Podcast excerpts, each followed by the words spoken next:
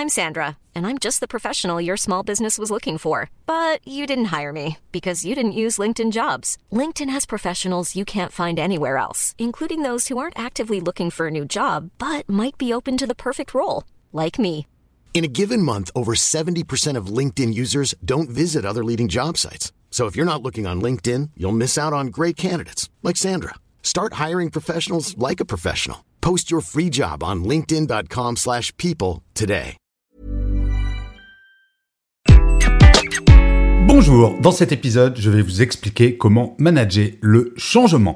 Je suis Gaël Châtelain-Berry, bienvenue sur mon podcast Happy Work, le podcast francophone le plus écouté sur le bien-être au travail. N'hésitez surtout pas à vous abonner sur votre plateforme préférée, cela va vous prendre deux secondes et c'est vraiment très très important pour que Happy Work dure encore longtemps et en plus de vous à moi, cela me fait super plaisir. Alors, la gestion du changement. La période que nous vivons depuis deux ans est assez incroyable pour notre travail. Le nombre de changements est absolument impressionnant. Certes, il y a le télétravail, mais toutes les formes de flexibilité. Il y a la grande démission, le quiet quitting, notre relation au travail, le sens que nous souhaitons donner à notre travail.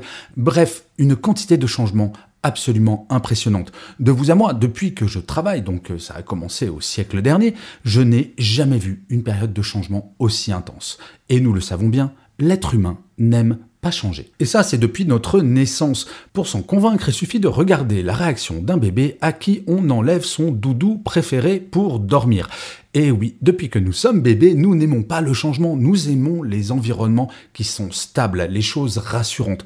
Tout changement peut perturber le calme que nous avons construit. Pour être zen, il faut que les choses soient durables. Mais alors, comment faire? Eh bien, figurez-vous que les managers ont véritablement un rôle absolument essentiel là-dedans, et notamment les managers de proximité. Car le changement, cela peut se gérer. Et pour cela, il y a quatre étapes essentielles. La première, c'est d'anticiper le changement.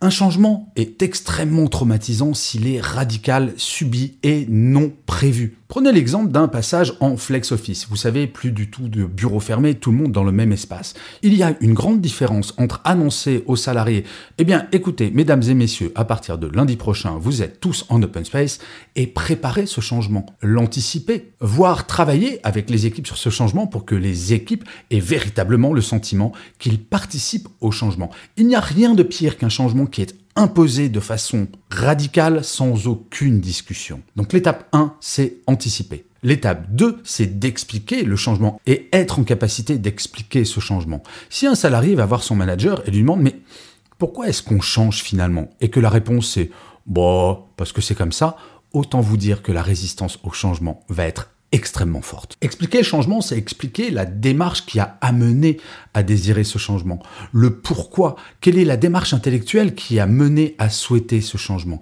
À partir du moment où on arrive à expliquer le pourquoi, je vous assure que l'étape d'après sera beaucoup plus simple. Et l'étape d'après, c'est l'étape 3, c'est d'expliquer en quoi chaque individu va trouver un intérêt à ce changement. On ne change pas pour changer, on change pour un mieux. Et parfois, on me dit, oui, mais par exemple, le flex office. Si jamais moi j'aime mon bureau fermé, en quoi on va pouvoir m'expliquer que ça va être plus sympa? Eh bien, j'ai le cas d'une entreprise qui est passée en flex office et qui a réduit ses coûts, ses charges locatives pour leur bureau. Eh bien, figurez-vous qu'une grande partie de ces économies a été réinvestie dans les salaires. Ça, c'est extrêmement concret, mais pour pouvoir expliquer le positif du changement, il faut bien évidemment réfléchir très longuement au positif du changement. Et ainsi, chaque personne va pouvoir se dire, OK, d'un côté, je perds quelque chose, mais de l'autre, j'ai véritablement quelque chose de mieux.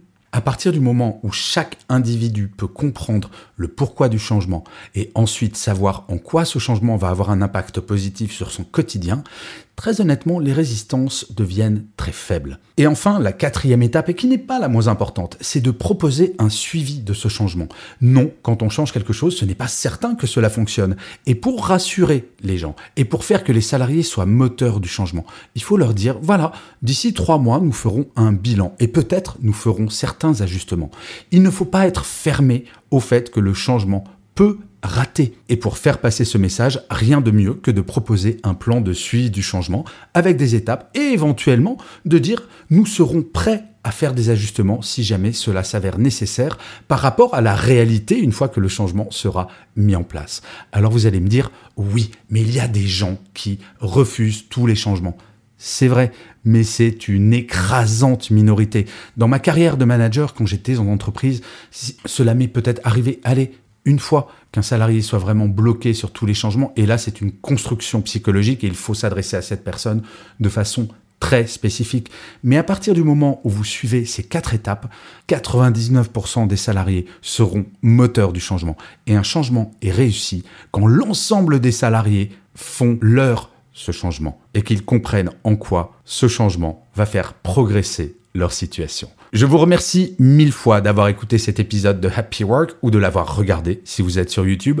N'hésitez surtout pas à mettre des pouces levés, des étoiles, des commentaires, à partager cet épisode de Happy Work, à parler de Happy Work autour de vous. C'est comme cela que Happy Work durera encore très longtemps. Je vous dis rendez-vous à demain puisque je vous le rappelle, Happy Work c'est une quotidienne et d'ici là, plus que jamais, prenez soin de vous. Salut les amis.